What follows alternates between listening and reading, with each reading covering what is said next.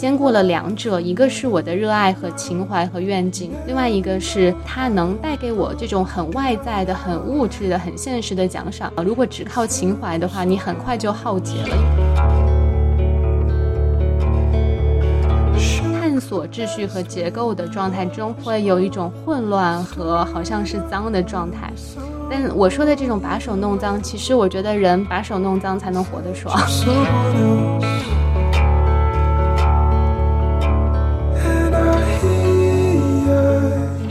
有一个好学生模式 versus 创造者模式，会很喜欢把这一件事儿。做好，但至于这一件事儿，它的目的、它的价值对我有什么好处，没那么的被我重视。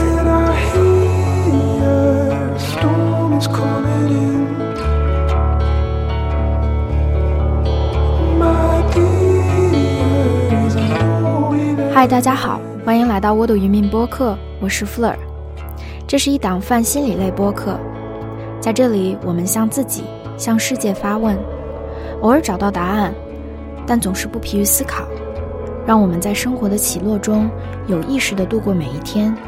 一起找到我们在这个世界中的位置。Hello，大家好，欢迎来到新一期的《沃土一面播客》，我是 Fleur。这一期我们的嘉宾呢，我有请到 Crystal 芷莹，嗯，我是在一次活动上认识她的。然后我先介绍一下芷莹 Crystal 吧。他是万物爱人的主理人，自己呢是一个六年的经验的一个内容创作者，关注知识付费和个人成长领域的这个内容创作，同时呢也是一个数字游民。那一开始我想让 Crystal 给大家说个嗨吧，声音出镜一下。大家好，我是 Crystal，很高兴和你们声音见面。对我前段时间参加了 Crystal 他自己在策划带领的这个三天商业跃跃迁催化营，我自己喜欢叫它觉知商业。我跟别人说都是用这个词，然后因为刚好呢，是因为这段时间我自己在金钱然后商业化这个上面有很多很多的卡点，然后看到神爱玩财的 Jess 在自己的朋友圈上分享了你的这个课程。啊，然后配了那个推文，上面写会，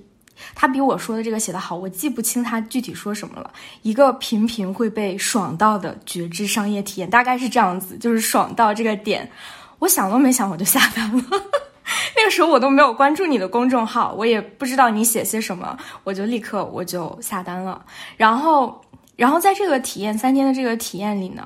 我为什么今天想把 Crystal 请过来一起录播客？因为。嗯，很多人其实都有在做个人 IP 啊，然后商业运营啊这些干货的内容。但是我很喜欢 Crystal，他他分享的内容呢，有社会外在的那个社会外在坐标的那个干货在，但是呢，也有从内在。出发的那个内外的统合的部分，我觉得这个觉知，这种内外统合，如何把自己的生活、挣钱、工作这几件事儿统合在一起，从内到外，全身都是很舒服、很舒展的这个状态，是我觉得对我来说非常非常有意思的一个出发点。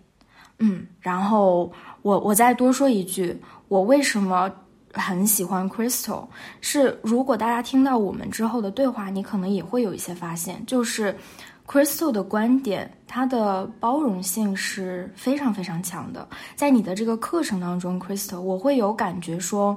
嗯，你有一些。非常简单明了的、很确信的干货在，但同时呢，面对挑战跟质疑，你是非常非常开放的。这个开放会让我觉得极度舒适。对于一个需要有自己的这个独立思考空间的人来说，这种每个人都不一样的。每个人的生活，每个人的喜好都不一样的这个态度，真的让我觉得非常非常的舒服，给了我很多去探索自己的空间，给了我很多说把这个主体性交到我自己的手里，我想去什么地方，这个对我来说实在是太重要了，所以呢。如果今天大家听下去，整个我觉得，如果你也是像我一样这种需要自己的主体性，需要自己独立思考，并且想在这个过程当中从内而外的理清自己对自己的觉知、对金钱的关系、对工作的关系，那我就会非常非常开心，因为嗯，很很期待 Crystal 跟我们的分享。那剩下的内容，请 Crystal 自己介绍一下自己吧。呃，先谢谢 Fleur 对我的看见，就是你看见这种内外的结合，这种从觉知入手，然后同时又去满足生产力的这部分，也是我一直致力于实现的，就是一种特别落地的灵性或者特别落地的修行。包括你看见的说这种呃对个体性、个体独特性的尊重，然后去支持大家找到自己的智慧，这也是我一直致力于传递给大家的。所以很感谢你看见我，呃，然后我介绍一下我自己，我是从在六年前一六年的时候，我结束了在联合国教科文组织巴黎总部的实习，就是是一个就是很高大上的工作，当时在办公室每天都可以看到铁塔，就铁塔都看腻了那种。然后当时我在我的那份很稳定的工作结束之前，我就在业余时间开始做万物爱人，当时还叫 Crystal 的奇迹山谷，那个就是随便起的一个名字，但大家很喜欢。然后我从做工号，我开工号的同一个月，我就开始。上微课变现，所以其实我并没有一个阶段说我先去积累或者怎么样，然后我过很长一段时间才变现。我是一开始就变现的，而且这个变现也是就是去满足大家展现出来的需求。是因为当时第一节课是幸福课，就是关于让大家把性这个性的幸福百分百的拿到自己手上，然后就特别受欢迎，一发不可收拾，所以就开始了这个教课的过程。那现在后来万物爱人发展的后面就越来越广阔，然后就会涉及到个人成长的方方面面。有时候我会叫它人生游戏的全方位宝藏攻略，因为其实我不是很喜欢那种苦大仇深的个人成长，就好像就是看到创伤要疗愈，然后要成长，要做功课，要绩效，心灵绩效。我觉得这种东西就很很干吧，就是对我感觉会没有那么多汁和好玩。所以其实。我一直致力于用多汁、好玩、性感的方式来让大家既搞个人成长和灵性，又去在就是特别具体的生活中去落地。然后我会有很多的文章啊，然后社群啊，然后课程等等。嗯嗯嗯，对，因为我参加的 Crystal 的这个觉知商业的这个三天的呃呃训练营吧，它其实只是你。自己思考或者工作的一个方面，它是一个嗯也比较重要、挺重要的一个方面。但其实你自己的内容创作还有很多很多其他方面的，呃，其他方面的涉猎吧。这只是其中的一个而已。这是我觉得这段时间我自己非常非常感兴趣的部分，所以今天把你请来，可能从这个方面稍稍展开一下。那一开始，Crystal，因为我。因为我上次上了你那个课程之后，才慢慢的开始了解你，然后发现哦，原来你是一个数字游民，而且这两天刚刚从，呃，应该是土耳其对吧？刚刚搬回清迈，在泰国，然后在搬家的这段时间呢。也不停，从我的角度来说，不停的在产出内容，好像不停的也在工作，也在运转。然后现在刚刚好有腾出一些时间，我们就约上来录播课了嘛。那你想不想跟大家一开始，啊，简单说说你现在的工作状态是什么样？你每天都做些什么？对，其实我呃，十天之前。从土耳其伊斯坦布尔到泰国清迈，这我之前也在泰国清迈住过很多个月，我也知道我很喜欢。然后最近十天其实就没怎么工作，虽然说很有趣的是，或者说看起来我好像还是在工作，还是有产出。确实，我可能就会用一些零碎时间去产出一些短的内容，呃，然后我也有团队，在我玩的时候，他们可能也在干活，就是可还有包括说我跟 Fleur 录这个播客也是我们之前商量好的，就是其实我。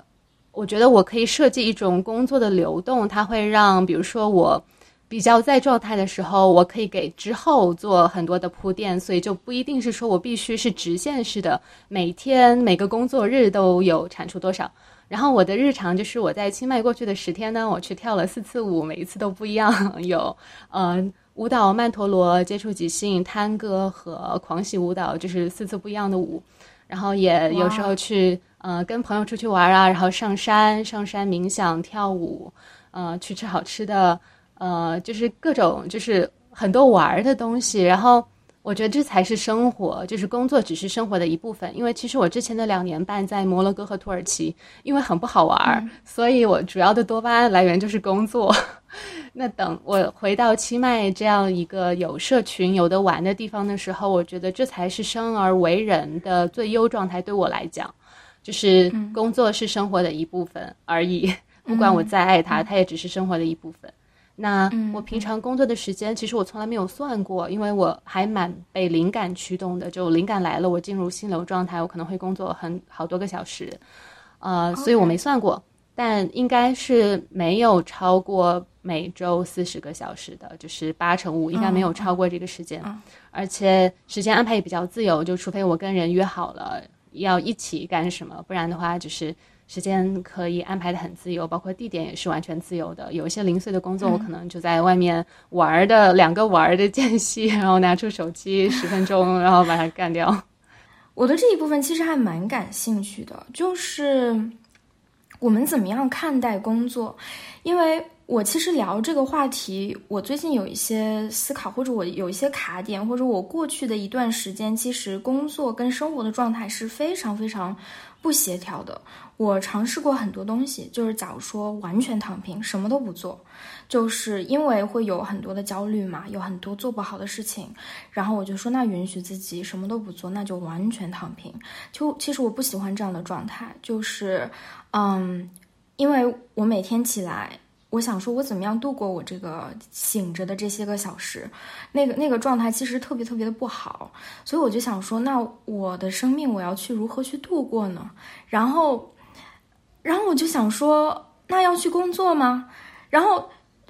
我工作的这个状态，我又喜欢吗？就是好多这样的想法会出来。然后我现在想去聊这个，是因为我现在处理好了大部分，要不然的话，我不敢 不敢拿到播客里面来聊，因为实在是太卡顿的一个状态。我觉得现在好像状态稍稍好一点了，嗯。所以我会想说，那 Crystal 每天工作的这个状态，你自己有说工作就是你的心流体验吗？就是你自己心情不好了，然后你就可以去工作，工作一下，进入那个状态，你自己就好了。这个，而且你你说的很确信，就是你就是知道你是这样的人，所以我想说，这是一种 什么样的体验？你要多说一说吗？对，就是。挺好玩的，嗯，其实我还想补充一点，就是你说到躺平，然后其实我们躺平的焦虑有两种大致，一种焦虑是说就是对于自己的价值和自己的创造力、自己时间的这种充实饱满感的焦虑，另外一种焦虑是对于钱或者成功的焦虑，就好像我不干我就什么都没有。那其实我在过去的十天里可以基本都在玩儿，也是因为我之前创造出来的内容，他们其实是不断的在被动的、自动的有。贡献和有收入的，所以就在我在玩的时候，就有人的生命被点亮，然后就有钱进来，所以这是我玩的底气。而这一点其实也是我很多年去有意识的去搭建这个内容库，去搭建一个能够自循环、有机发展的像自己的王国这样的东西，然后它带来的奖赏。所以就是这种企业家的精神或者创业者的精神，就不管你规模多小，哪怕你规模很小，然后你赚的钱也只是能让自己过上舒适的生活，你一样可以有企业家精神，而不是自由职业者，就是那种一份时间卖一份钱。所以我觉得我特别感激的是，就是我能在比较早的时候有这种创业者的意识，然后能够渐入佳境。这其实也是为什么。工作对我来说会是一个心流的提供者，多巴胺的提供者。不开心的时候能靠它，就是因为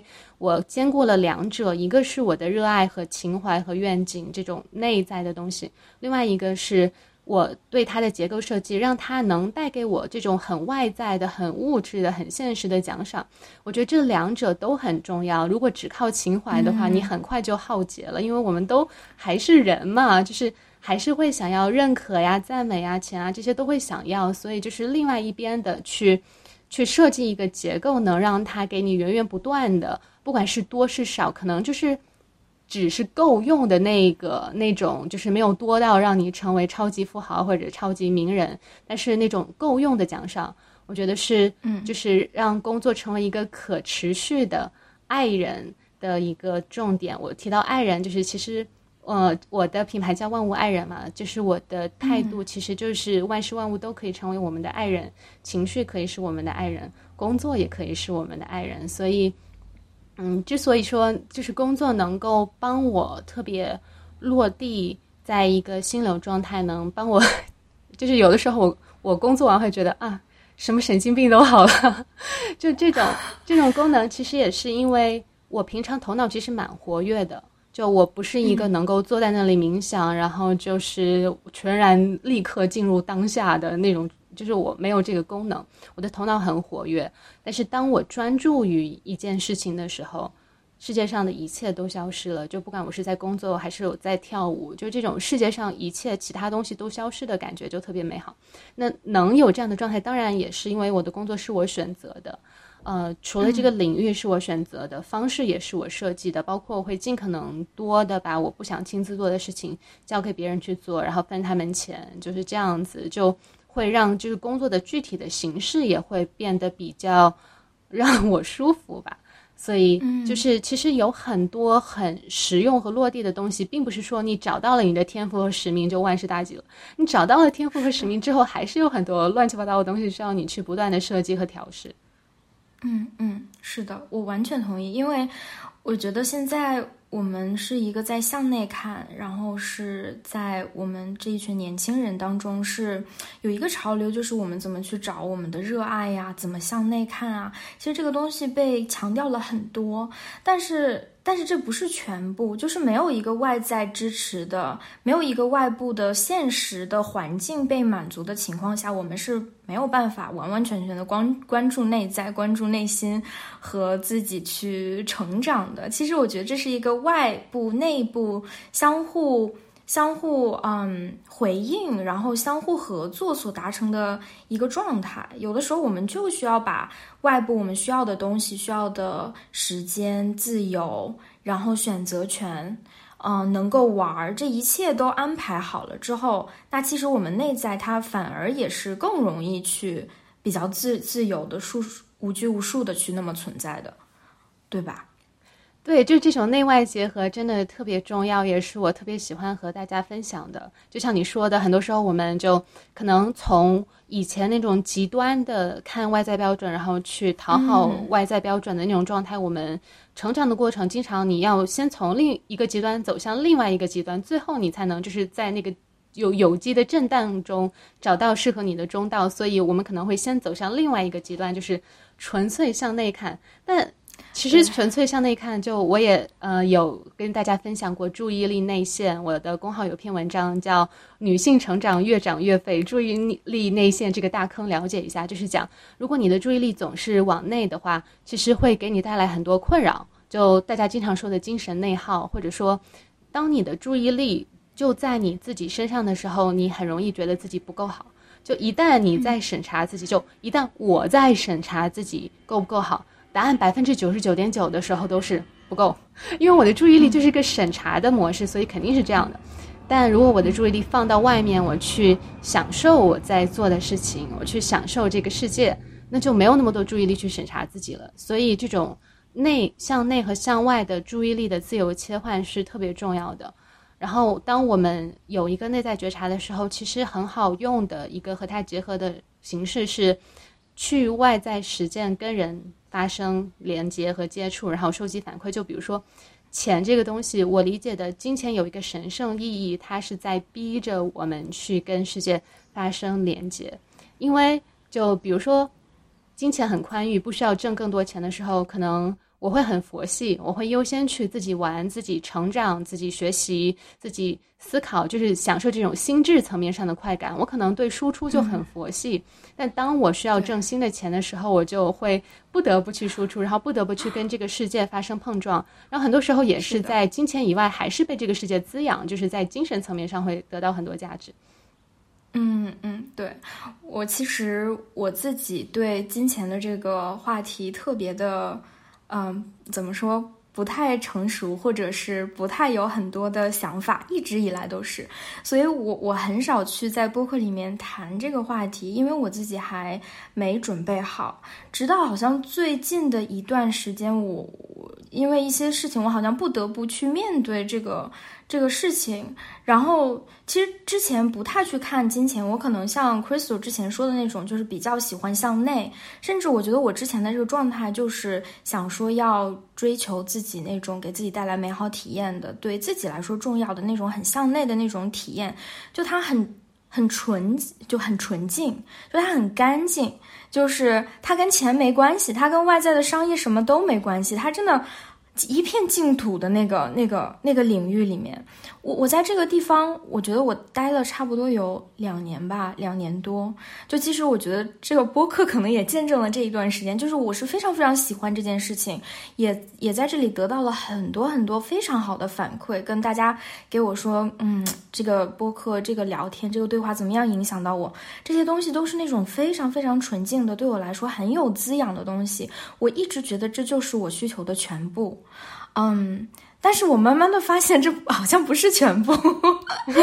就会，但我又特别害怕说踏出这一这一个很干净的、很很向内的这种很美好的一个地方。我觉得最近的一段时间是我踏出这个地方去往那个，嗯，那个更复杂的或者更浑浊的那个地方去伸一只脚去试一试，看它什么样子的那个过程当中，嗯，我觉得这体验。挺好玩的，我现在还在这个过程当中吧，所以也不算有特别特别多的一些就是觉知跟感悟，但是总体来说，我的一个感觉就是那种纯粹向内的那个很干净的那一部分，我觉得对一个人是不太够的，就是那种精神上的回馈跟滋养就是不够的。我我这个这个发现，我觉得挺神奇的，我一直以为我我 OK，对。我听到这里的时候，我就很为你感到兴奋，就听起来它是一种就是既令你兴奋又令你害怕的这种，就是走到原来的那个地地地方的悬崖边，然后你往外可能是一个更大的天地，但你不知道。就我听着就觉得很兴奋。然后说到那个就是纯粹向内的纯净和干净，其实呃这里插播一个背景啊，我从小的外号都是什么？神仙姐姐、仙女妹妹、精灵都是这种，就我有很多不食人间烟火的，就很仙的这种外号和，呃，当其实我当时的自我认同也是比较仙的，然后其他人看到的我也是很仙的，然后后来的话，我发现本仙女其实很热爱泥泞的大地，就是我很喜欢把手弄脏，我很喜欢就是这种，嗯，就是脏是什么？其实脏是就是。比如说浑浊，它可能是泥和水混在一起，就是水纯粹是水，你觉得它很干净很纯净；泥纯粹是泥在那儿，你也觉得它很干净很纯净。但是当水和泥混在一起的时候，它呈现了一片浑浊和震荡和暂时不确定的状态。你会觉得这个是浑浊和脏的，就是这个脏未必是不好的，它只是两个不同的东西，它们。混在一起，而且他们暂时还没有呈现出一个很清晰的秩序，他们还在一个探索秩序和结构的状态中，所以会有一种混乱和好像是脏的状态。但我说的这种把手弄脏，其实我觉得人把手弄脏才能活得爽。就你想，就你要游泳也好，或者怎么样，嗯。就举个例子吧，就比如说我小时候，其实我对于外在美是特别偏执的，因为我小时候世界没有那么大，所以我很多注意力其实都在，比如说我自己身上，在审视我是不是够好，我怎么样能更好，所以我会很注意自己的外在美的很多细节，什么我指甲的这个红白的分界线，然后就是够不够完美啊，就很多这种细节。那当时的时候，我觉得当我注意力是这样的时候，我是没有办法好好享受生活的。啊，但到后来就是我二十岁第一次出国，然后就是外界就整就世界审美是比较多元的嘛，所以就是晒黑一点啊，或者这些就是就变得无所谓了。那这样的话就会发现，就是从追求我自己要怎么样纯净，我自己要怎么样美，怎么样好，到。我不用在意那么多东西，我就可以去享受生活。我就是可以去紫外线很强的地方去玩。那我可能还是会涂防晒霜、撑伞这些的，但是我没有让就是这种对于自我的保护，它我没有让这种东西去阻碍我去经历这个世界。就嗯，或者说，比如说有的时候我们可能很完美主义，希望自己做事情的细节尽善尽美，然后要再学多一点，再更好一点，我才去跟世界分享。但那一天可能永远都不会来，你可能就是我们可能都知道有这样的，就是一个从来没有把诗写出来的诗人，他就这样度过了他一生。所以，这种把手弄脏，也包括说，在你没有百分百自信的时候，你可能有百分之七十五的自信，然后你就去试试。然后去收集外界的反馈，可能外界还给了给你打了九十分，你给自己打七十五分的时候，别人给你打九十分，你不是的话，你根本就没有这个机会。那就算别人给你打了七十五分，也是跟你的七十五分一样。那要是你不幸被打了五十九分的话，其实也可以帮你看到，哎，我看自己和外界看我自己有什么区别。然后其实也是成长的素材。虽然说我知道这个理论上很容易，但是当我们实际上感觉不被认可的时候，这种。痛感在大脑里可能就像我们真的被打了一巴掌那么痛，所以对，对，就是怎么说呢？就是不没有必要去否认这种痛感。就算很多人，包括我自己和我认识的一些可能很有经验的朋友，我们实际上面对挫败或者拒绝或者其他的时候，就是很痛。但是，就是我觉得人很难说强大到完全没有痛感，但是可能会有这样的一种，嗯。英雄气概去愿意拥抱值得的痛感，你可以选择自己的痛感，因为你就是在人间，你就是一个不完美的人，你肯定是会有被生活就有被生活揍的那种体验。对，但是你可以去选择什么样的痛苦是值得的，是符合你的价值观、符合你的欲望的。嗯，这一段我觉得我最近还蛮有体会的。就我经历过一段时间，就是我有自己想做的事情，我拿那个小本本写下来我的这个 ideas，就有很多，并且那些想法。是挺好的，就有可能会变成一个好的东西的，但是我就是不敢出去做，那个那个害怕去做去尝试的那个力量真的是非常的强大，就那种你在脑子里面去想说，天呐，如果我去发这个活动没有人报名，我那一刻我在那，如果别人知道了，那个那个羞耻感，那个害怕感简直太强烈了。我之前还有一段时间，就是因为我大概去年一年就是。一年多的那个状态都非常的不好，就是会非常的焦虑，嗯，然后我早上起来，我在安排的时间，我坐下去工作去写东西，就会焦虑到我没有办法集中精力，然后我就会一天就放弃就摆烂，去真的我没有办法做，那我就不做了，就一直循环在这个状态当中，特别特别的难走出去。我觉得对我来说非常有用的一个点，其实我们那种害怕。啊，害怕失败，害怕被笑话，被就是有那种羞耻感的状态，它是存在在人际关系当中的。那个时候，其实体体就是它体现了一点，就是那个时候你的状态是非常隔离的，你是非常的孤独的，你是非常的需要人际的支持，但是你却没有的那个状态。人在这个状态当中，其实是。非常容易向内的去攻击自己，或者他对自己的自我评判、自我怀疑都会非常非常的多。我觉得真的能帮助我的，反而是我去跟人连接，就是我去把我想做的事情跟其他的人说，然后。他们会给给到我一些支持，然后还有一点就是被看见，去见证。假如说我我跟 Crystal 说我要做个什么什么 idea，我说哎我对这个感兴趣，然后我们简短的聊一聊。然后我不管这件事是做了还是没做，至少有一个其他的人，我世界之外的其他人是见证我的。好像好像这个过程当中会让我觉得哦，我不是。我不是那么的与世界隔离，所以我在过去的一段时间，我会，我觉得真的帮助我的就是去跟一群人去讲、去说。如果你能找到一个你有归属感的一个一个小团体，那简直是更好了。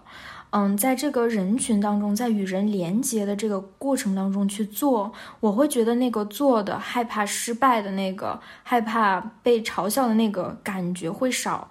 很多很多。这是我的一个感受了，对这个我特别有共鸣，然后也特别为你开心。你找到这种支持自己的方式，真的是打破注意力内线的神器。就是你找一个活人，然后你跟他不拉不拉，就是只要这个人他不是特别攻击和评判，哪怕他是完全一个中性的，哪怕他不会给你特别热情的鼓励或者很好的主意，只要他不是特别打击你，能是一个中性的状态，我觉得都很能够支持到你。就是这种。对，有另外一个人帮我们把内线的注意力释放出来，然后包括有的时候可能我有一些不成熟的想法，我会我会把一个写了八分熟的文档先发给我的团队，让他们看一下。因为如果我要等到十分熟，可能一直都等不到。所以，而且我的队友们也就很乐意、很很支持我，邀请我去把八分熟的东西先发给他们。所以，我觉得这个其实就真的是特别有力量的。然后，也是我经常说。人类这个动物其实作为动物是很弱的呀，没有鳞甲又没有爪牙，但是人类之所以能混的还行，就是因为我们有彼此，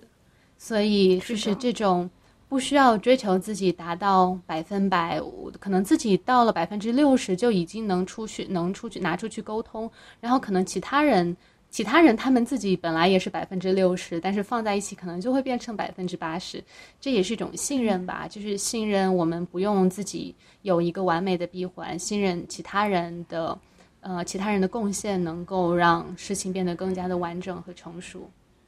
嗯嗯，对的，其实你在人群当中，你就会发现，大家。这个大家其实都不是那么完美，就是大家其实都是有缺陷、有脆弱、有很很渺小、很不行的那一面的。然后你你在看到这种人类的这个共通点，你就会发现哦，原来我这个问题也没有那么吓人，也没有说那么的独特。就是你会发现，你跟别人你的独特性会，你就不不是那个。你不会体验那么多个人化的问题，其实你的问题跟大家都差不多。然后看到大家都也很普通，或者说有各种各样的卡点跟没有搞明白的事情，但是还是在做，那个感觉你就会觉得哦，我只是我是人群当中的一个，我跟大家一起往前走，是非常有有归属感的。嗯，就靠自己，有的时候我觉得。挺挺难的，就是如果说真的能从自己那里获取力量，从内在如果能长出东西来，那当然好。但有的时候，如果靠自己的力量有限的时候，我甚至觉得去花钱，花钱找个什么适合自己的课程啊，或者是去花钱找到一个适合自己，真的让自己觉得能够得到支持，跟一些疏通卡点的一些服务，或者是陪伴的一些东西，嗯，我觉得特别值得。这是我之前一段时间做的做的事情，我觉得还挺好的。我对我以前会觉得要要精打细算，说哎呀，这个钱花的值不值得，或者说真的我真的需要这个事情吗？我是不是自己关着门我搞一搞也能搞清楚？但是我会觉得你拿到外在支持的这个力量其实是蛮大的。如果有的话，那抓住它会比自己自己闷头在那儿搞事情要快的、容易的很多。嗯。对，有的时候能靠别人的，就就靠别人，效率会更高。然后不得不靠自己的，只有自己才能做好的事情，其实才是最值得我们投入精力的。然后你说到的那个，就是花钱请人来支持，我觉得其实我有一个理论啊，就是你为一个产品或者服务花钱，其实最重要的标准不是它值多少钱，而是你值多少钱，就是你的基础。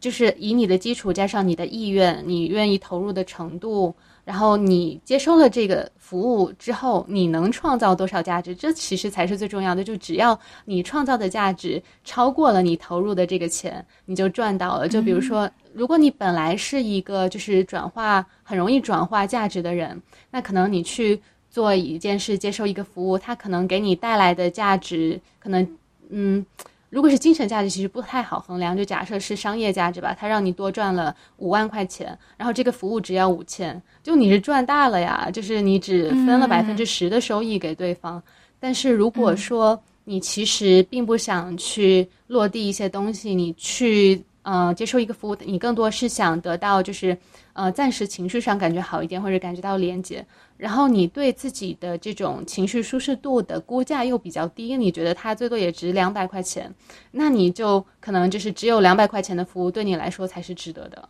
所以这很大程度上是取决于，其实我们自己值多少，我们自己对于可能带来的收益的估价，然后还有就是，嗯，很多时候当我们愿意去付钱请人帮我们落地一个梦想或者一个目标的时候。就是在一个特别落地、具体、可感的形式，在选择，嗯，这个事情是我优先事项，我是认真的。然后，当你真的把它摆在这么高的优先事项的时候，对方的水平有时候已经不重要了，只要他不是太烂，只要他还可以，他就因为你自己已经准备好百分之九十了，对方只要给你百分之十的助推就可以了。所以，为什么很多人他可能他去买了一个东西，他还没上那个课，然后自己的目标就已经实现了？因为这个买的动作就是他的决心，就是他的清晰。嗯嗯嗯，对，这让我想到我我最近就是在参加一个教练教练就是 life coach 的一个一个培训营，然后我其实对这个蛮感兴趣的，然后想把它结合在我自己心理咨询的这个。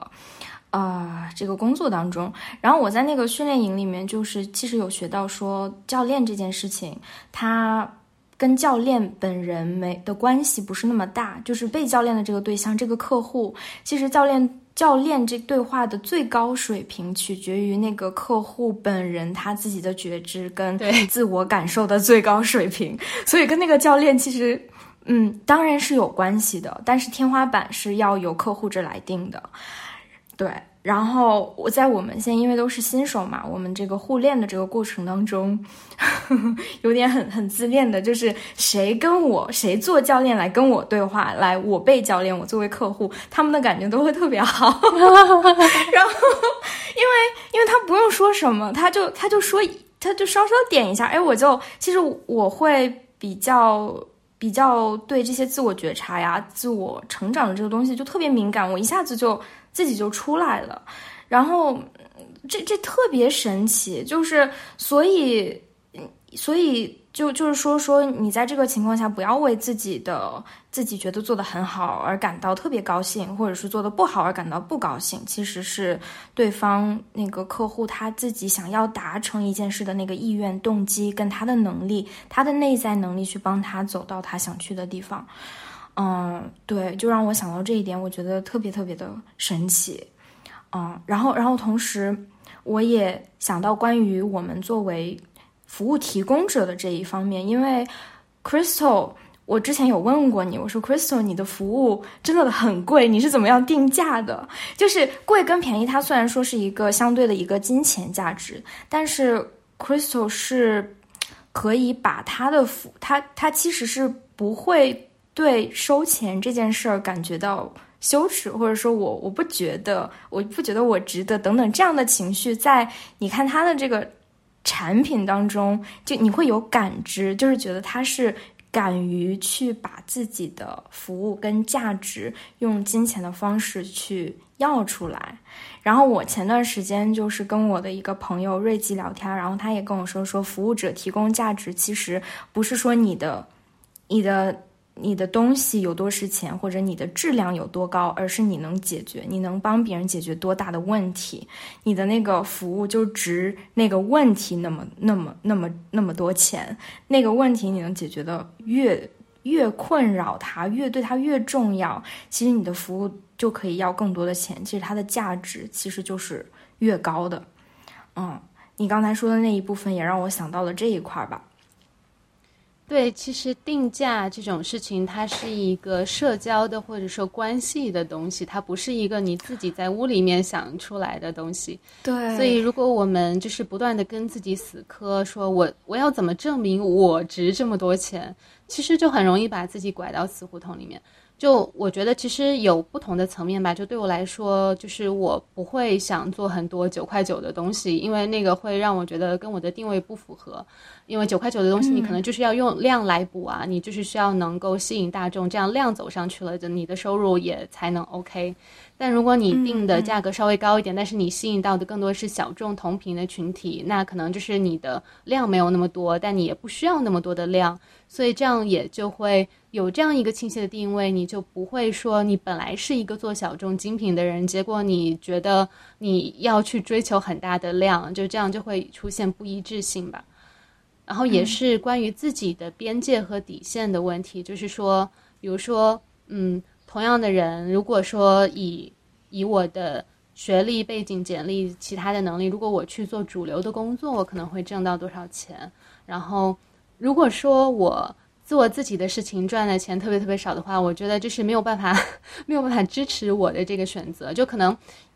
就怎么说呢？就是赚一个人赚到多少钱才是舒适的？就我们在这里其实也不是谈论赚到特别多钱，这也不是我特别擅长的一个点，但我们的焦点是赚到能够养，就是能够供养自己去可持续的做热爱的事业的钱，就可能它会让我们过上舒适的生活，然后还能拓展，还能去旅行，还能去学习，就是这样的一个收入。那。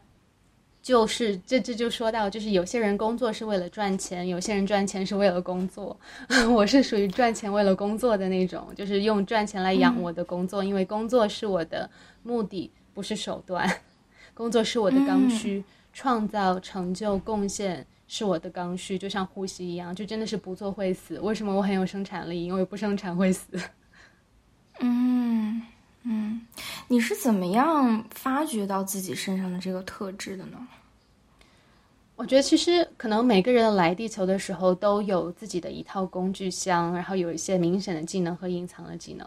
我小时候就我的求知欲特别强，我觉得学习好好玩啊。就是我甚至就是在学校可能有一些所谓的副科，很多小孩儿都觉得没有必要认真，我会很认真去学每一门，因为我觉得学习这个事情就是很好玩儿。就是是一种拓展，就是我身上那种想要拓展的这个欲望是特别强烈的，嗯，然后我很喜欢小时候就很喜欢阅读，很喜欢写作，就是有很多我们在小时候没有什么明显的好处，外在好处除了就是好玩儿以外，没有外在的奖赏，依然会想做的事情，很多时候这些事情就已经体现了我们以后的路。就有人说过一句话，就是。你不收钱也愿意做的工作，恰恰是能给你带来最多钱的工作。我觉得这句话其实是前一半吧，就其实还有后一半，因为我一直都会讲说，单靠情怀是不够的，你还是得该设计结构、设计结构这些七七八八的。嗯，对，嗯。我我我我蛮认同的，就是我觉得我我也是自己一直不断的在思考这个问题。我觉得到现在其实我也没完完全全的搞明白，但是我蛮喜欢你说的一点，就是每个人的那个价值或者意义都是不一样的。我我觉得这点对我这个就这个接纳度让我觉得很舒服。就也许有一部分人来到这个世界上，可能就工作可能不会对他像对你一样的。重要，我觉得我是完完全全可以想象的。我我自己就会在不断的去找那个平衡，说如果把外在的东西都抛开，就是假如说社会的期待，社会上认为工作是什么，嗯的这些东西抛开，那工作对我来说到底有多重要？或者我觉得除了工作还有什么对我来说是非常非常重要的？我会觉得，我觉得关系对我来说非常的重要，就是高质量的亲密的关系。生活当中各种各样的这种关系对我来说是非常重要的，然后我就一直去平衡说，那它跟工作，嗯，哪一个更重要？但很幸运的是，在我的生活当中，他们两个就是很少会冲突，所以说就是互一个互利互惠的一个状态当中。但是我也会想说，嗯，这个工作对我来说多重要呢？其实这是一个过程，我现在其实也搞不太清楚啦。嗯，但是我觉得看你对这件事情还非常非常的清晰，所以我可能会有些好奇，说，哎，你是怎么怎么怎么样一步一步的这么确信说，哦，你你那句话怎么说的？就是不工作会死，就是那种确信在里面，真的觉得哦，这件事情对你来说这么重要，并且知道为什么？我觉得这个状态还是，啊，挺好的，让我觉得会感觉有一些小羡慕的一个状态。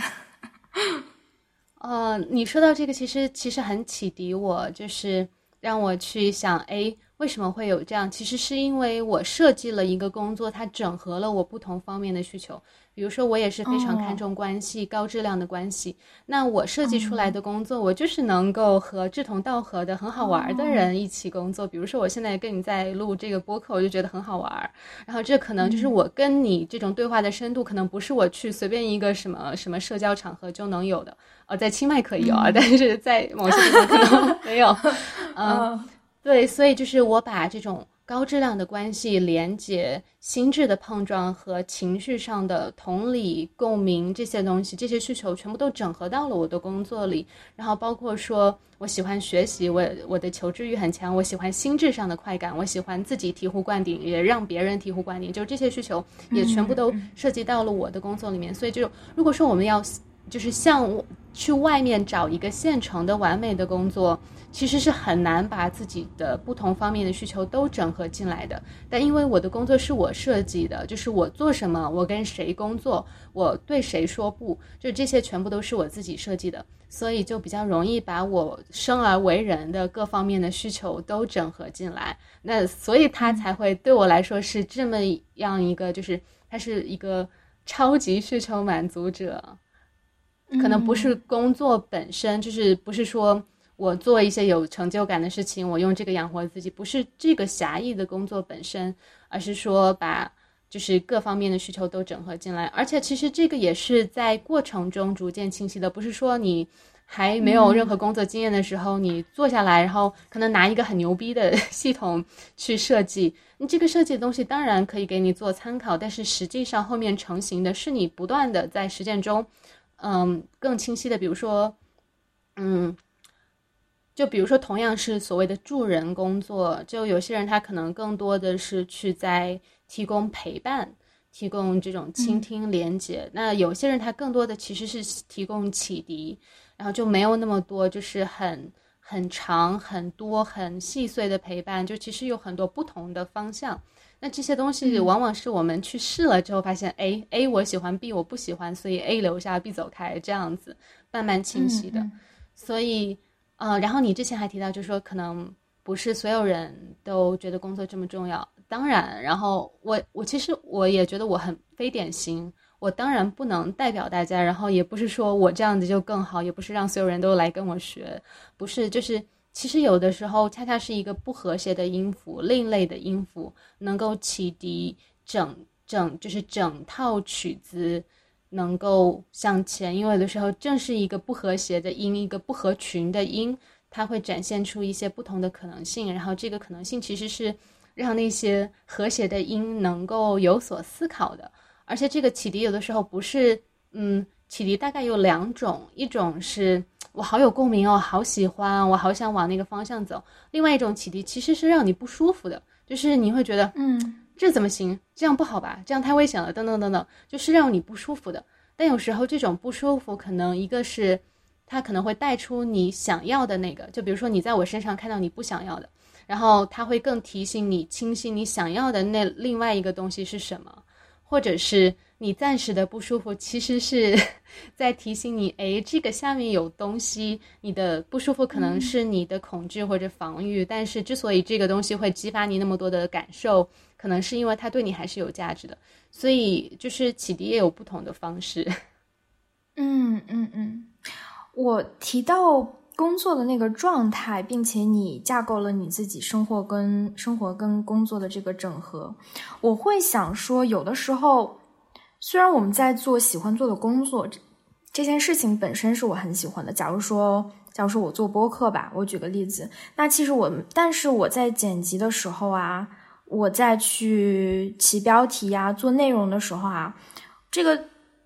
本身其实有的时候我还是会觉得很不舒服，就是我好像他也许会有很多情绪，就是我觉得，哎呀，我要。再努力一些，他才能把他这个内容做得好，或者觉得哎呀这样还不行，我要再，啊再攥起拳头把它做得更好一些。就是这种揪揪在一起的这个力量，就会让我觉得哦，那做播客这件事儿我当然喜欢啊，那这还用这还用问吗？那我是喜欢的，但是我在做一些具体的事情、具体的工作的时候，还是不是那么。无忧的工作，而是我我的胃会揪在一起，就是那个时候生活的状态或是身体的状态也是紧绷的，就在那个工作当中就会觉得不舒服，而且这样的例子其实对我来说还蛮多的，所以我我不知道 Crystal 你会有这样子的经历吗？有啊，告诉你哦，其实录这个播客之前我是觉得有压力的，我会觉得哎呀又要干活了，我玩了十天我又要干活了，要是录不好怎么办？要是效果不好怎么办？这其实是有压力的呀。对，而且我觉得哈，不管说你多有经验，压力都不会减为零，因为当压力是零的时候，你就不想做这事儿了，这个事儿就跟你之间没有张力了，就没意思了，没强度了，你就是一个完全 贪湿的状态。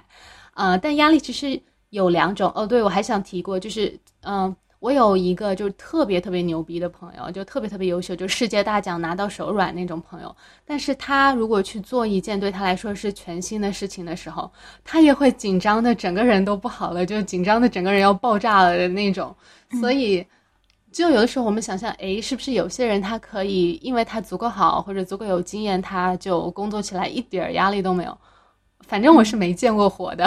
就可能有些人能够以一个比较舒适、自在、比较顺的方式工作，他可能就是他比较容易进入心流状态，他不会因为紧张和压力而太影响他的发挥。做到这个，我觉得是完全可以的。但是做到一丢丢压力都没有，一丢丢抗拒都没有，反正我是没见过活的。大家谁见过活的，可以就说出来，让我长长见识。其实你对这一部分压力跟不舒服的感觉是感觉张开双臂去迎接他的状态，就是你跟他的关系还蛮良好的，嗯，或者是放弃治疗的状态吧，或者他或者说他其实是驱动你的一部分，就会让你觉得这个生活很有意思，你甚至是去找他的有没有？找一定程度上就是觉得你还能接受，没有他你就觉得没意思了。那其实压力大概有两种嘛，就是有好压力和坏压力，u stress 和 distress。就好压力可能就是一个优秀的演员，他上台之前他也紧张，但是他既紧张又兴奋，然后他真正进入状态之后，他就把紧张给忘了，只剩下兴奋了。那 distress 可能就这个东西，它超过你已知的能力太多太多了。就比如说你让我去滑雪，或者让我去跑马拉松，那我那。如果说，就比如说有一个这样压力，如果我不跑马拉松，我就会完蛋或者怎么样，那这对我来说就是纯粹的坏压力。因为马拉松这个事情对我来说根本就是不可能，就是我没有任何相关的成功经历，然后我还非得做这个事情，那我就只能就是压力到疯掉了。我其实还想问你，就是我觉得在自由职业的这个状态当中。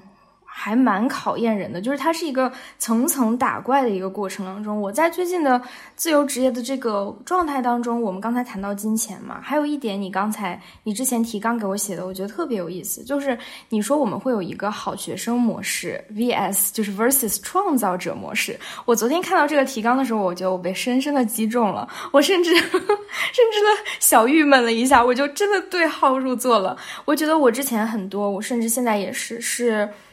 是好，有点像好学生的模式，就是我会，我会很喜欢学习，我会很喜欢把这一件事儿做好。但至于这一件事儿它的目的、它的价值，或者是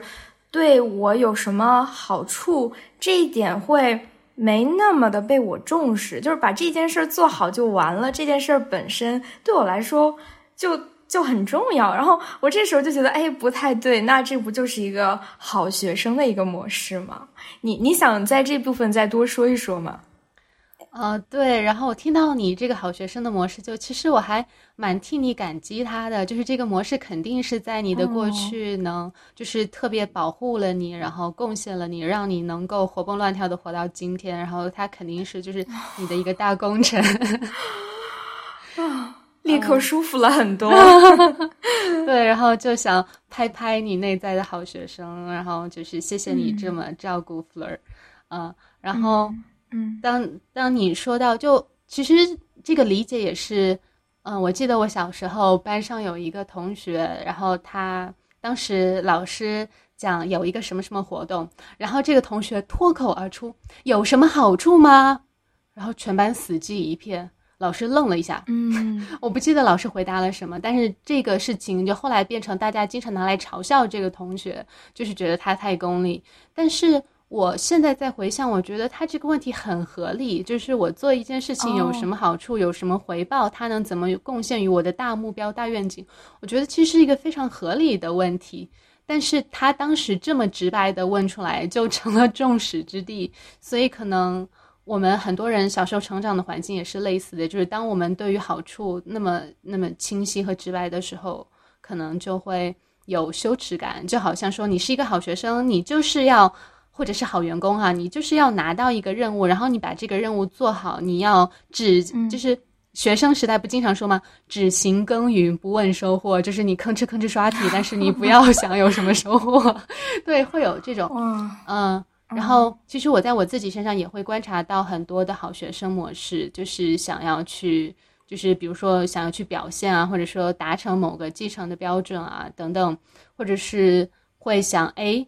有没有现成的攻略我可以拿来 用？那创造者模式可能更多的是，嗯，就是有的时候是没有线路可循的，然后也没有一个现成的打分标准，而且。当你是一个创造者的时候，奖赏不是老师给你的，也不是老板给你的，奖赏是直接你靠自己的创造，或者说你直接跟你的受众、顾客从顾客那边来的。就是因为好学生、好员工模式可能会觉得，我只要吭哧吭哧把事做好，然后我最好还不邀功，就一副我就是我是一只老黄牛，我吃的是草，挤的是奶，就是这种。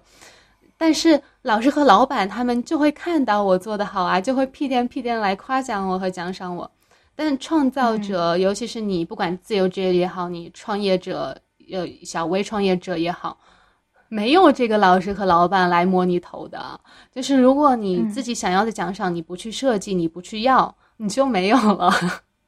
嗯 嗯嗯。对，我觉得这一部分也是，其实金钱能够进来的一部分。就是很多时候，我记得在那个商业跃迁课里面，你也你也提到过，其实很多时候大家愿意给我们一个奖励，跟呃或者一个夸奖，说哦你好棒啊，你做的东西很好啊。但其实有的时候是不愿意付钱的，就是不愿意用金钱来啊，还没有准备好用金钱来交换你的这个服务跟价值。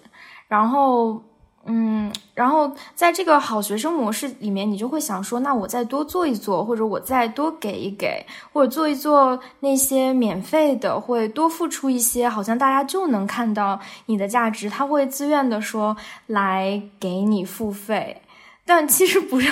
其实我觉得不是这样的，不是这样的。因为，嗯，好女孩模式有一个很明显的行为模式，就是当你遇到困难的时候，你更努力一点。嗯，不是这样的，就，嗯，呃，嗯，就可能以前我们小时候做的一些事情，可能你更努力一点，还真的有用。但很多时候，当我们进入更大的世界的时候，不是你更努力一点就有用的。你可能要做的是把注意力放到外面去看，你可以寻求什么支持，你可以去跟谁谈判。你可以跟谁合作？你可以影响谁？就是这种，而不是说自己死磕努力。因为一个人就算再优秀，他如果老是死磕努力的话，他的这种玻璃天花板是很低的。就是一个人，他如果不会借力，他能成就的多远？就是你去看，几乎所有特别高成就的，尤其是在这个时代，就是孤身英雄的时代，已经差不多过去了。嗯。就是你去看现在世界上成就最大、影响最大的人，他们可能是以一个个人品牌、一个明星的，或者是一个就是专业人士的形式，他们可能是以个人的形式被大家知道，但是他们的身边、他们的背后都站着无数支持他们的人，就是他们都不是就纯靠自己走到了今天这个样子，所以嗯。好不做好学生、好女孩的一个也是能看到我能够怎么去借力。嗯，你觉得对你来说这种奖励，嗯，这种你想看到的奖励，如果具体化的话说，你你会觉得它是什么呢？是说工作的奖励吗？还是？对对，工作上付出的付出，你你不断的去把事情做好，你想要的这个奖励，你觉得会是什么呢？就是精神上的，就是大家的积极反馈。就我每次收到大家特别具体、走心、真诚的反馈，就告诉我我做了什么什么事情，让他们的生活怎么具体的变好了。比如说，让他们的情绪得到什么疗愈，让他们的亲密关系变得多好，让他们的性生活变得多好，或者是让他们的事业、金钱变得多好。就是或者就是更偏就是心灵的这种反馈，就反正就是那种特别走心、具体的反馈。我每次看到都觉得啊。死而无憾，太开心了！就是这是精神上的奖赏，这个特别重要。然后物质上的奖赏，我当然也看重数据啊，就是我发来的某个东西，如果说点击比较多、评论比较多、点赞比较多、赞赏比较多，或者就是这种数据，我也会很开心啊。然后我做课程，如果来的人多，然后大家就是很很享受，然后很有收获，然后整个课程很好玩儿，啊，大家也就是觉得很就是满载而归，这种我也会觉得很开心啊。然后对，就是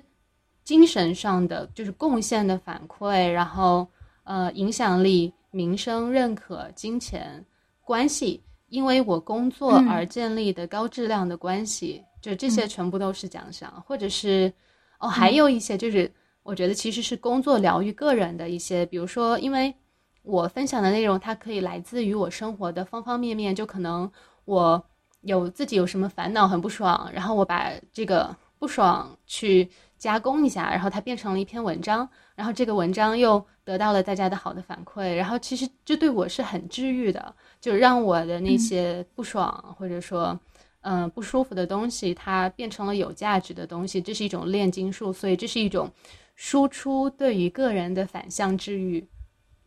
嗯嗯嗯，对我我最近，嗯，我最近有一个体验，就是我也想搞清楚说。我努力工作，或者我我为他付出我的时间跟精力，到底是为了什么？就是我能够得到什么样的奖励？我得到什么样的成果？我是开心的。就是有有的时候，我最近会陷入一个状态，就是我会做这件事情，我会努力的做这件事情，然后我的时间可能都会被工作占满，然后一个月复盘下来，我觉得特别没意思。就是就是我我干嘛要？工作呢？我的我的这个意义在哪？我是想得到别人的认可吗？我是我是就是为了赚钱吗？我我为什么要我这个努力是干嘛去了？它到哪儿了呢？然后我就前段时间我做了一个呃，就是自我的一个教练的一个对话，就是我会问我自己说，嗯，假如说我最近在小红书上发文章发视频，我就很抗拒，然后我就以这个为基点，我说那。如果有一天我不抗拒了，或者我能够达到一个非常理想的一个状态，那个时候的我是什么样子的呢？然后，然后我就继续问我自己说，那那个状态对我来说为什么那么重要呢？然后这样子一一步一步问下来，其实我发现我想达到的那个状态是，是一种独立的，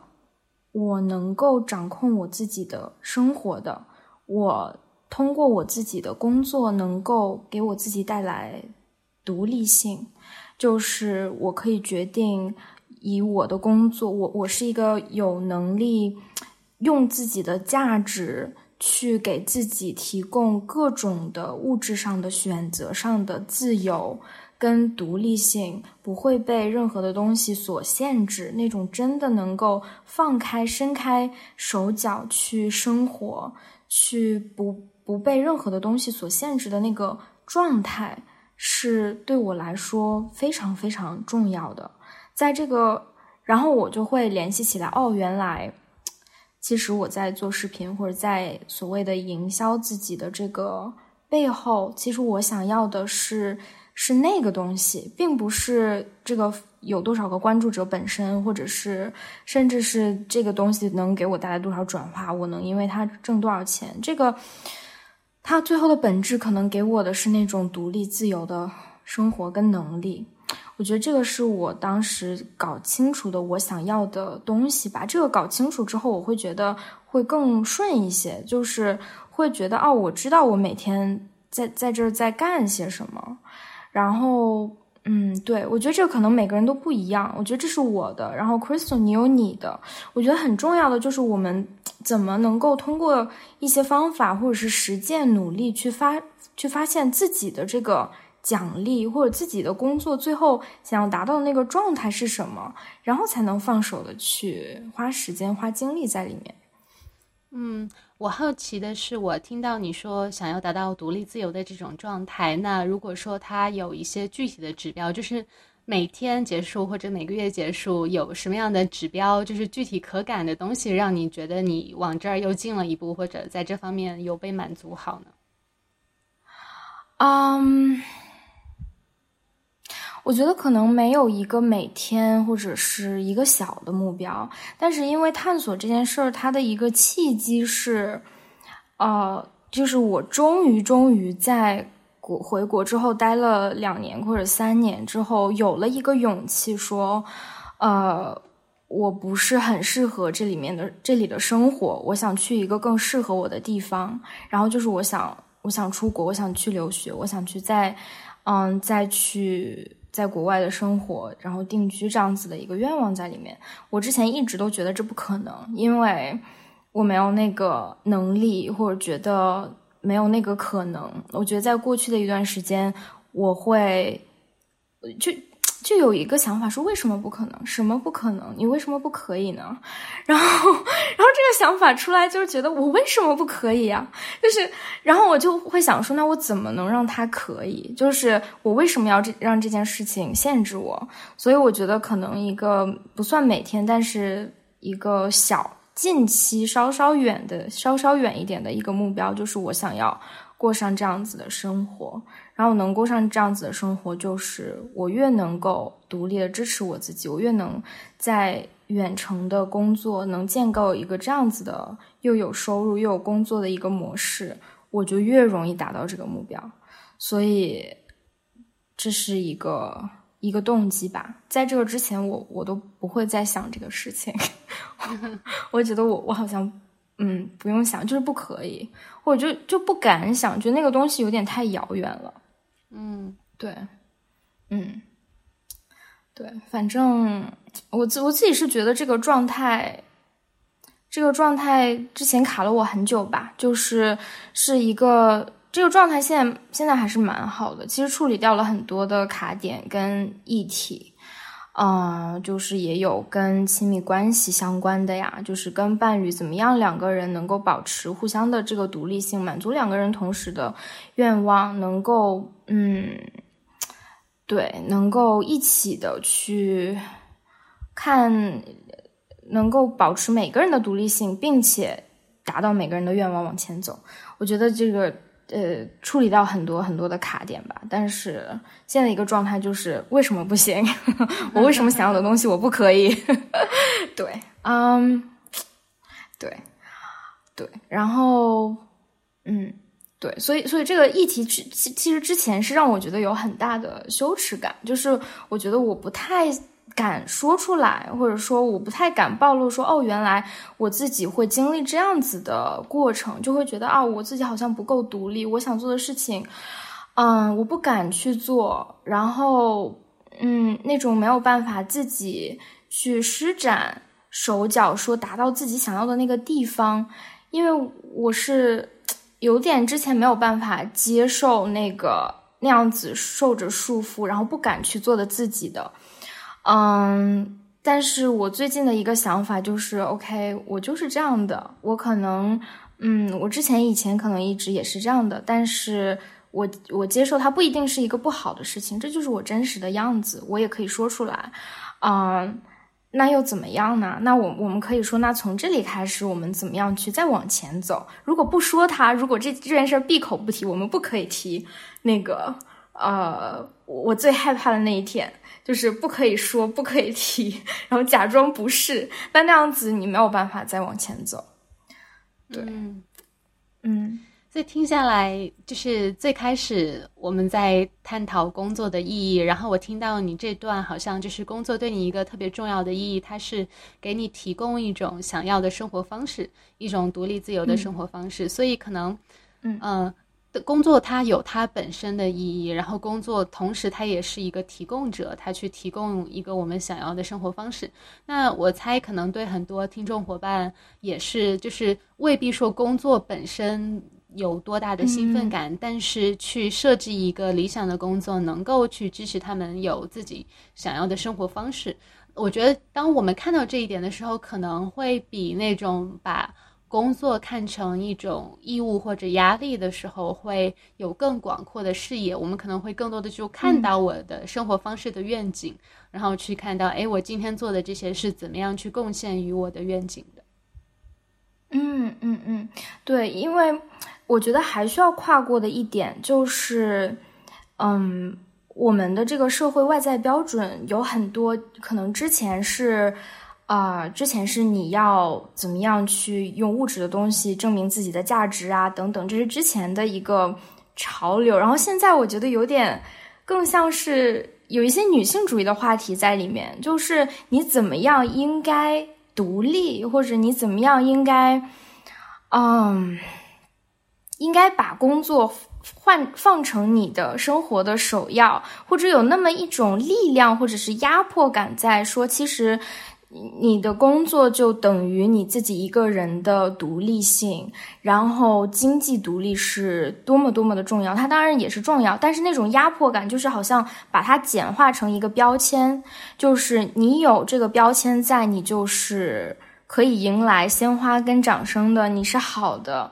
嗯，我我自己可能会。体验到之前的这一部分的那种反向的压力在吧，所以很长的一段时间，我认为我想去工作，我是为了这个，我是为了成为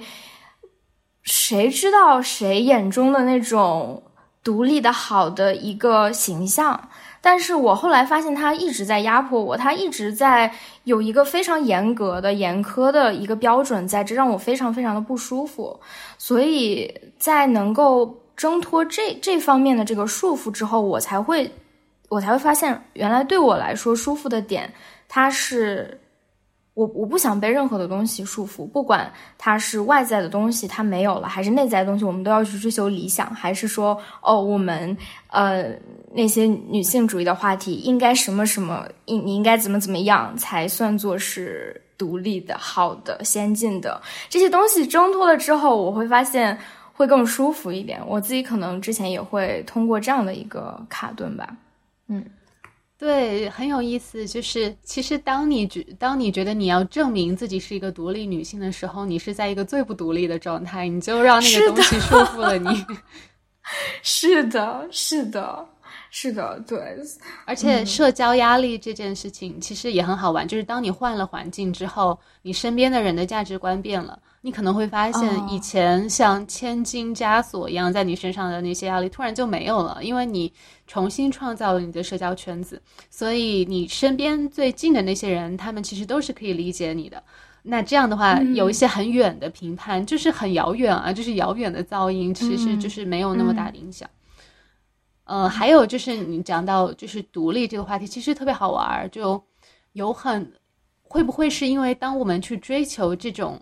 工作体现价值，甚至是工作作为唯一能体现你独立主体价值的时候，我们会就是假装自己是一个工作狂，假装自己热爱工作，假装自己看重工作，装的自己都信了。但其实可能我们想要的就是做一点好玩的工作，赚足够多的钱够自己玩，然后去走看自己想去看的地方，然后去跟自己喜欢的人相处。可能我们真正想要的只是这样。对对，我那天看到一个就是 ins 上面的一个帖子，说就是缺乏睡眠已经成为了一个新的中产的标志，就是就就那种你每天累成狗的状态，然后嗯，其实他就是就那种我为了一个嗯工作去去做，我做的我很累，我很有价值，我很有这个很被需求的那个状态，其实已经成了一种新的。新的一个很嗯，大家去追求的那么一个符号跟跟价值在里面，我觉得这简直是 有点扯。我觉得我可能之前也会陷到这个模式当中，就是那个样子，那个去为在工作当中投身，那种把它放到你一个人的这个价值的最前端，让他一眼就会被人看到的这个状态，好像是。这个状态本身就特别的好，好像是为了追求这个状态而工作。那这个其实就陷到了另外一种，跟跟之前的那种那种外在各种外在的条件来决定你价值的那个陷阱，它是一样的，一样的枷锁，它只是表现的形式不一样。嗯。就而且有时候我们相信，哎，你要是很努力工作，你工作的很好，赚很多钱，你就是会有价值的。其实不一定。就比如说，有很多人他可能工作很棒，但是他的亲密关系、家庭关系并不是很好。然后他也是一个是工作，可能是他逃避关系困难的一种方式，就是他在工作中有更多的奖赏，但是他在家庭亲密关系可能没那么多奖赏。然后也可能是他被工作过度消耗，他也没有什么精力再去给他爱的人再去好好沟通、好好经营。所以其实有很多人他的状态可能是这样的：他在工作中叱咤风云，然后回到家，就是假设他是个男的，然后他老婆就会攻击他说：“你除了赚钱什么都不会。”嗯，对对，而且还就是我会感觉，如果一个人，呃，可能是我之前在这个互联网的这个环境里面，就是有点深陷，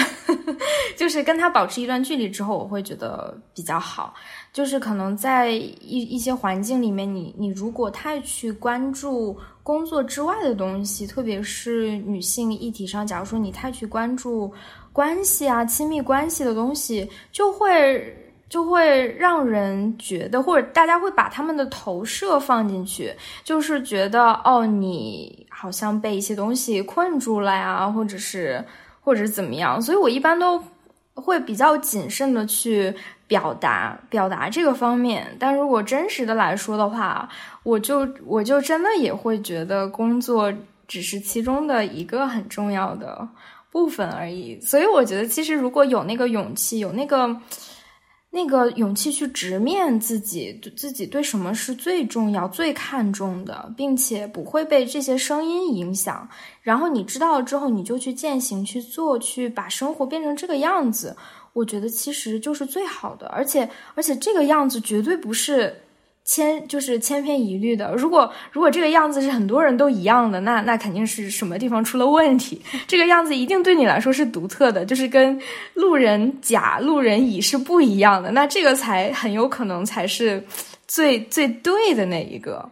对，很多很多年前我说了一句话，说其实每个人都有最适合他的宝座，只有你不做自己的宝座，然后所有人都去抢公共厕所的那一个马桶的时候，你才会觉得就是那种匮乏感，或者说身不由己的内卷感，可能很多时候都是因为我们无视就是大自然给我们安排的那个位置，而去抢了那个公共马桶。嗯嗯嗯，对对。对，OK，那我觉得今天我们聊到这里，Crystal 觉得怎么样？有有什么最后想表达的吗？嗯，你刚才提到说，如果特别关注关系，就好像是嗯格局小或者怎么样，就是会或者说对对对对。其实很多人工作的深层动机都是跟关系有关的，就是假设嗯所有你的工作能贡献的人，吧嗒全死了。你还想工作吗？就是，嗯，很多时候我们工作其实就是为了这种关系，就是被别人认可啊、欣赏啊、需要啊，或者说贡献他人的生命，让他人生命变得更美好，以及工作带来的这种交流和碰撞和连接。其实，关系的属性、关系的成分也是很高的。嗯嗯，对，我觉得大家很多人的经历当中。有太多，我觉得特别是女性在亲密关系当中，就或传统意义的这种家庭的关系当中，太被剥削，或者是太匮乏了，以至于她自己的成长跟发展的空间已已经被挤压的，就是太少了，并且这件事情太常见了，所以。我觉得一定时间下来，大家的对关系的那个想象力，就是对好的关系怎么能够滋养到我们的想象力，其实是有一点失去了的。我觉得这也是非常非常的正常了。如果真的生活当中就充满了那些不停的让自己匮乏的人、事情跟规则和规训出出现，那我们当然会丧失那种对更好的东西的想象。但所以有的时候就不会很明确说哪些是哪些是外在的社会的一些标准和条条框框带给我们的，哪些是关系这件事儿本身带给我们的。我觉得关系关系本身是非常非常美好的，并且是我们作为人就是一个刚需。我现在就可以比较。就是稍稍确信的说，我之前就不太敢，我甚至不太敢表达，但是现在我会比较确信的说，它就是我们的刚需，各种层面的刚需，生活上的、工作上的，越高质量的东西关系会让我们的生活越轻松、越开心、越有越有意义感。嗯，对，所以面对，我觉得面对这样的声音，可能也也会稍稍跟他剥离一些，然后，对，就是比较忠于自己的这个内在的这个东西，还是 很重要的。对，其实说了这么多，都会归根到对自己诚实这件事情。对，所以可能有的时候我们直接的要去对全天下诚实，昭告全天下一个很脆弱的真实，可能还比较难。但是就是慢慢的，首先自己对自己诚实，然后先对身边一些亲近的、信任的人诚实，然后慢慢的可能就有勇气像 Flor 一样，在在播客里面昭告天下自己脆弱的真实。感觉被 Crystal 看见了，我确实是在播客里做这件事情。有我我会发现脆弱的东西它是不能见光的，就是你如果把它说出来，让它见见光，它就不会那么样的就是阴魂环绕，对，所以那么的影响你。对对，羞耻说出来了，经常它的魔力就没有了，而且你真的是这样。对的环境里面说出来，可能发现所有人都说我也是呀。是的，是的，是的。那我们今天就到这里啦，谢谢 Crystal。那各位听众朋友们，如果说今天的播客有什么打动你的地方，然后你想跟我有更多的连接，欢迎关注我的公众号“万物爱人 Juicy Medicine”，里面还有很多好玩的等你解锁哟。